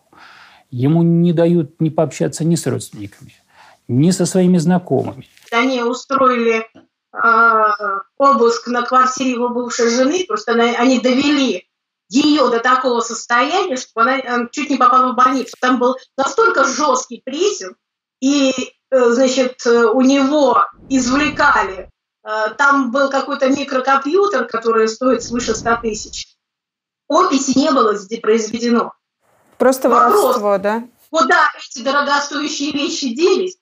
И были, были они, будут ли они возвращены владельцу? Ну, по сути дела, значит, представители которые проводили отпуск, занимались банальным мародерством. Это вот как бы, да, штрих мундиру. Родственники и друзья э, начали суетиться, э, когда поняли, что их Луканина Александра куда-то увезли. Вот, они начали его искать, там буквально ходить по инстанциям сначала, там, в полицию, милицию, в СИЗО. Вот, их э, везде отправляли и говорили, что его нет. И так как э, информация просочилась сначала в телеграм-канал местный, потом ее подхватили СМИ. А, так или иначе, в общем, друзья связались с, с нашими коллегами, московскими журналистами, э, спросили, очевидно, о том, как им вообще быть и кто им может помочь, и те посоветовали им адвоката Мыльцина. У него, как он рассказывал, сразу возникло подозрение, что, в общем, скорее всего, чувак находится уже здесь, в Москве, в ФСБ, ну, потому что э, такие дела о госизмене, это... Ну, Их сразу перевозят в Москву. Ну, да, это э, курируется Москвой, и в регионе, насколько я успел понять, их никто не держит. Первым рейсом э, отправляют сюда, в Москву, в там, Лефортово. Первый раз, когда туда приходили ребята из ОНК, это они, собственно, э, тоже чекнули, подтвердили, что он там. Ну, Марина Леонидович писал, что он ну, запуган, опасается вообще с кем, с кем то либо видеться, и он к ним не подошел. То есть она написала тогда все в Фейсбуке, что, видимо, он просто не знает, э, что мы из ОНК, что нам можно как-то рассказать о том, что с тобой вообще, там, передать что-то родственникам. Мы увидели информацию в СМИ, задержан некий ученый, задержан в Томске, и не могут найти адвоката. Мы, соответственно, вызвались помочь. И связались, получается, через этого корреспондента с близким другом доверителя. Заключили соглашение э, и начали его искать. Сразу направили документы соответствующие. У нас есть ордер, то есть основание, чтобы вступить в дело. С нами связывается лицо, которое представляется следователем. И говорит, вы знаете, действительно, вот ваши документы, они поступили, но рассматривать мы их не будем. Я говорю, а почему?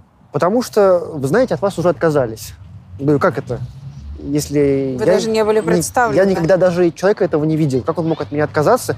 Мы не уверены, что отказ от нас вообще имел место быть. А во-вторых, мы не уверены, что он доброволен. Потому что обычно добровольность предполагает э, наличие отказа в присутствии защитника. В период между заседаниями нам пришел один документ. Э, Ответ из Генеральной прокуратуры. В нем написано, что вы подали документы о вступлении в дело 2 октября. Документы поступили следователю 6 октября. То есть он их впервые увидел 6 Однако доверитель от вас отказался 5 То есть он отказался от, от меня еще за день до того, как обо мне вообще узнал следователь, что я существую. И это не ошибка, потому что нам потом пришла еще одна такая же бумажка, в которой то же самое написано. Новостей о муже нет. Где он и что с ним? Наконец звонок. А у Геннадия Николаевича все хорошо. У него же есть адвокат по назначению, так что вы не тратитесь на дорогих адвока- адвокатов. Факты есть, его все равно осудят. Заебись. У вас был свой адвокат, вам никого не навязывали.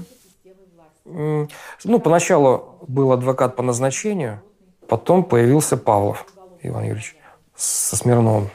Вот. э, Меня убеждали, чтобы я от них отказался. Мне уже говорят, э, давай, вот ты признаешь вину, и тебе даем в три раза меньше. У тебя светит 15 лет. Но вот если признаешь вину, тебе в три раза меньше. Я говорю, что, пять лет? Да, мы можем все. Царица доказательства у них – это признание. Потому что давят, э, во всем убеждают, все, тебе 15. Если, значит, признаешь, будет в три раза меньше.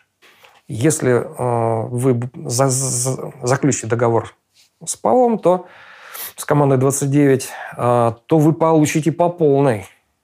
И как-то Вот. объясняли, Ну, в принципе, вот, э, Боятся адвоката, что ли? Я не понимаю. Но ведь Павлов, как он продает огласки все это дело. Потому что я потом услышал, как только взялся Павлов уже на Финам ФМ, а не, сейчас не Финам ФМ, на Бизнес ФМ было в- утром включали э, в камере Лефорта, Бизнес ФМ. Я, опа, слышу, э, Павлов обо мне говорит. Почти два года э, я, значит, находился в Лефортово, и каждый, каждые два или три месяца продление. Меня возили в суд, нужно, необходимо для следствия. Хотя никаких особых следствий действий не было. Потому что, ну, письмо вот оно. Мы ожидали с адвокатами, что будет какая-то полемика там, значит, вот, по поводу наличия гостайны. Вот. Но прокурор сказал, э, значит, нецелесообразно, или как там формировка, приглашать в суд э, этих экспертов. Все, они уже специалисты, они написали, и уже никто это не может оспорить. Если шпиона поймал, сразу хорошо, да, повышаешься О, по служебной слушайте, рост идет, карьерный рост просто как, как э, грибы после дождя. И, разумеется, э, когда раскрывай- раскрывают какое-то преступление, то все люди, которые задействованы вот в этой цепочке, хотел сказать, пищеварительной, э, ну, на самом деле так оно и есть, потому что людей реально переваривают просто. Да? Вот э, каждый из участников получает э, какое-то вознаграждение, либо новое звание, э, либо должность высокую, либо еще что-то. И вот они так вот и растут. Из всех ваших подзащитных, сколько ученых действительно были виноваты? Ну, вот я практикую с 95 года. Ни одного настоящего шпиона я так и не увидел. Понимаете? Может быть, все впереди, конечно. Да, потому что Ну, в смысле, это всегда были придуманные дела? это были всегда высосанные из пальца а, обвинения. В советское время был такой анекдот. У судьи спрашивают, вы бы могли посадить невиновного человека? Судья задумался. Говорит, нет, я ему дам условно. А теперь, э, значит, все-таки сажали невиновных людей. но давали ниже низшего. У нас сейчас рекорд три года. Суд по статье госизмена дал, дал, дал осужденному три года. Э, почему? Почему так мало? Потому что человек не виноват.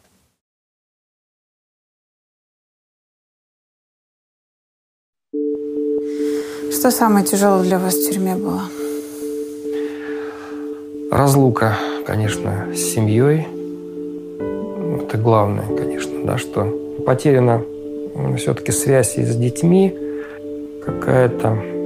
Приходилось привыкать, да, и с сыном, как тут общение выстраивать с дочкой. Вот. Это тяжело. Ну, потихоньку. Ну да, они кого-то отвыкли, да? Что да. Да. Вы не возвращаетесь в программирование хотя бы? Почему? Там э, ездил по нескольким собеседованиям, когда под, ну, дал на HitHunter. Во-первых, HitHunter заблокировал э, мое резюме, что нам нужна информация о трех последних годах вашего значит, стажа. Что я напишу, был э, последние там два года швеей-мотористкой. Вот. Шил эти самые костюмы. Вот. А давайте объясним простому человеку, почему так важно, чтобы наука была международной. Объяснить это можно арифметически. Потому что новые идеи обычно возникают, когда кто-нибудь, значит, э, на конференции пьет пиво. Ну или там, не знаю, там по парку гуляет. Количество контактов – это квадрат от количества участников. Ну, там, n квадрат пополам, более точно. То есть, если у вас 10 ученых, то у вас, значит, 50 возможных контактов. Если у вас 100 ученых, то у вас не 500 возможных контактов, а 5000. Да, это растет гораздо быстрее. Да. Поэтому наука стремится сделать так, чтобы сообщество было максимально большим, да, максимально связанным. А что вам дают эти контакты? Вот. Ну, идеи новые. Вот я не знаю, может быть, кто-то умеет, так сказать, так посидеть, подумать и, и придумать. Вот я так не умею. Я летом работаю эффективнее, чем зимой, э, потому что летом можно гулять, курить и трепаться, а зимой, значит, в помещении курить нельзя. И, и, и гулять холодно, и, и поэтому трепаться не получается. А для России это существенно еще вот почему. Потому что российское научное сообщество маленькое. И, например, очень была бы полезна международная экспертиза. Потому что когда, ну, скажем, биологии, да, а, там сильных биологов в России не так много. Угу. Все всех знают. Да, устроить конкурс вот с какой-то независимой экспертизой. Там все, там все либо соавторы, либо делают, сказать, работают в одной области две группы, и они теперь друг другу будут экспертировать. В биологических статьях 10 авторов не потому, что туда напихали всех, включая тещу директора, а потому что это реально было 5 лабораторий, каждая из которых сделала какой-то свой набор экспериментов, вот вместе получилась такая большая красивая штучка. Переведу на свои, значит, рельсы. В России очень хороший балет, а в Голливуде снимают супер классные блокбастеры. Вот мы соединяем, и получается классный фильм про... Про балет. Про балет. Да. Ну, ну, примерно, да. Ну, вот вы там делаете рагу. Да. Кто-то умеет э, растить коров, кто-то умеет растить морковку. Значит, а кто-то, кто умеет, кто-то умеет добыть пряности, кто-то умеет варить рагу. Да. Вот они собрались, сварили. Да? По, по частям не получается. Да? Там будет либо сырое мясо, либо э, перец. Накормили кучу человек. Накормили кучу человек, да. Так и есть. С точки зрения моей прямой специальности законотворческого процесса, я, конечно, с большим удивлением прочла этот проект. Он странно написан э, и с точки зрения законотворческой техники, и с точки зрения самого его правового содержания. Я не знаю, кто такой Пушистик, который обозначен в качестве автора в выходных документах файла, расположенного на сайте regulation.gov.ru, но, в общем, хотелось бы, чтобы Пушистик прочитал бы какие-то другие законодательные акты, чтобы вообще посмотреть, как это пишется.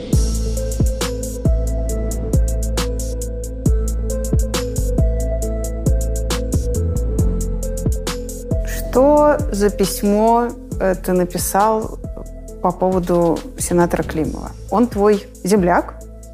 Да. Более того, он почетный профессор Пермского да, государственного... Андрей Климов почетный профессор Пермского университета, да.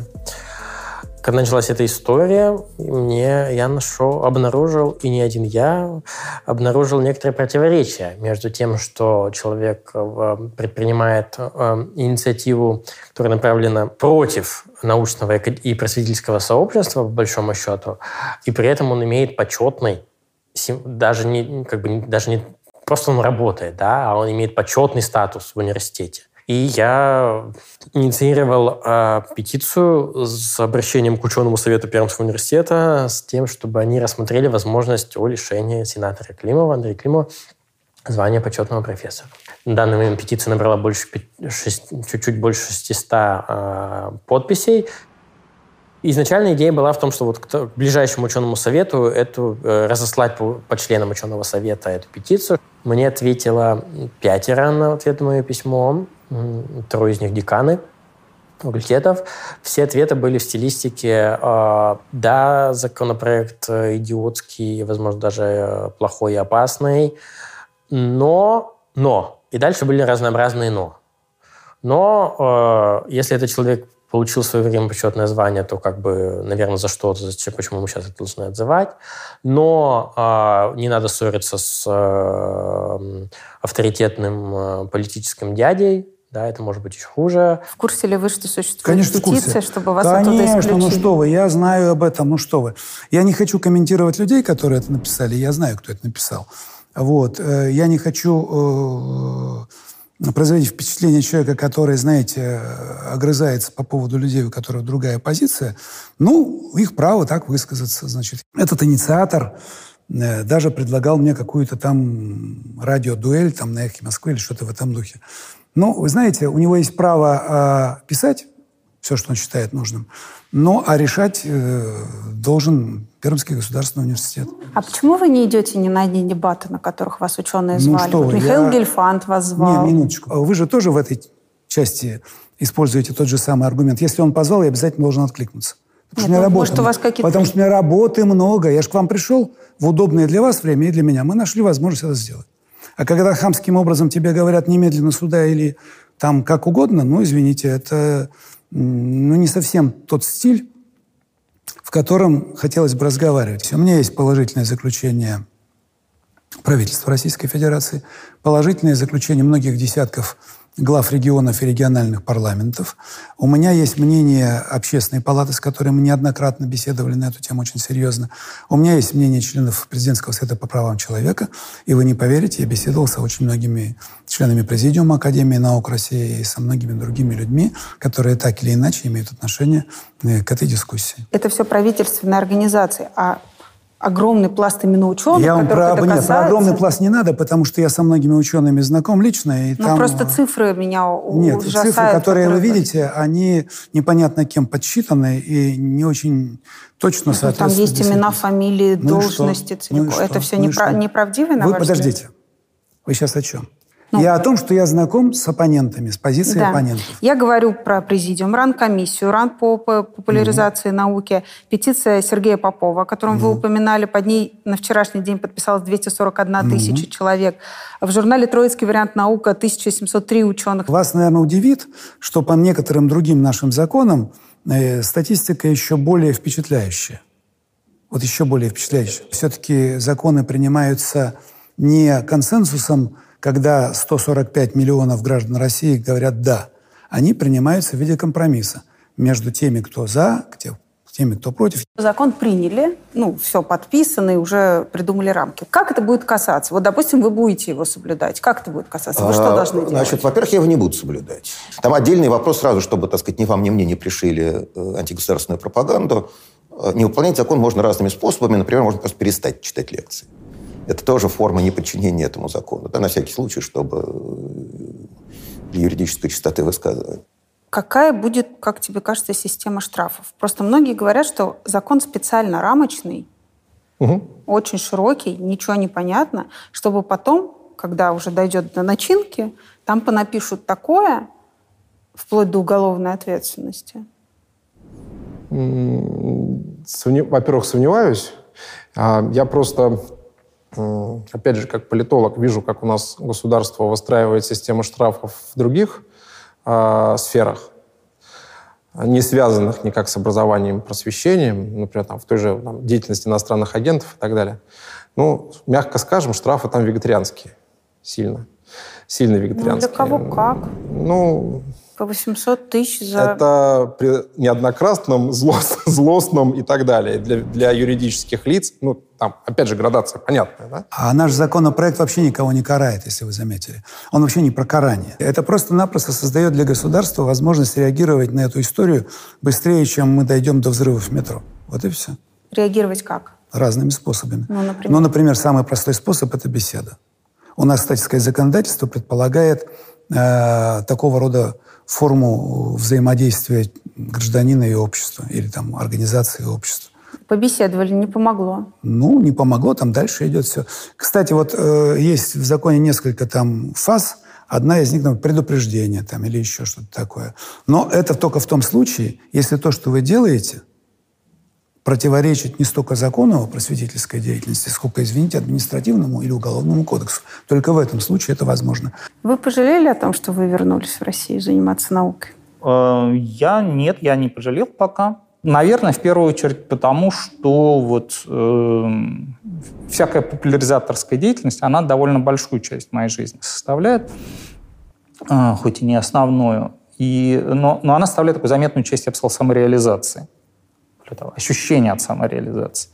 Если бы я остался где-то, то, скорее всего, я не занимался бы этим совсем или занимался бы гораздо меньше что, что видно там, по, по куче знакомых. В связи с тем, что вот э, будет ли какой-то отток мозгов на Запад очередной? А, Довольно трудно предсказать про отток. Уж точно, благодаря этим поправкам, к нам никто не будет специально приезжать, возвращаться, говорить, как здорово, мы тут сидели, работали в MIT и Принстоне, а теперь вы приняли такие поправки. Конечно, мы приезжаем скорее в Сыктывкар. Плюс, наверное, коли у нас станет меньше такого контента, то, поя- то станет меньше завлекалочек в науку, и скорее я бы ожидал основного эффекта не от уезда кого-то, а от того, что там, следующее поколение пионеров и школьников не будет выбирать научную карьеру, научное образование вообще с самого начала.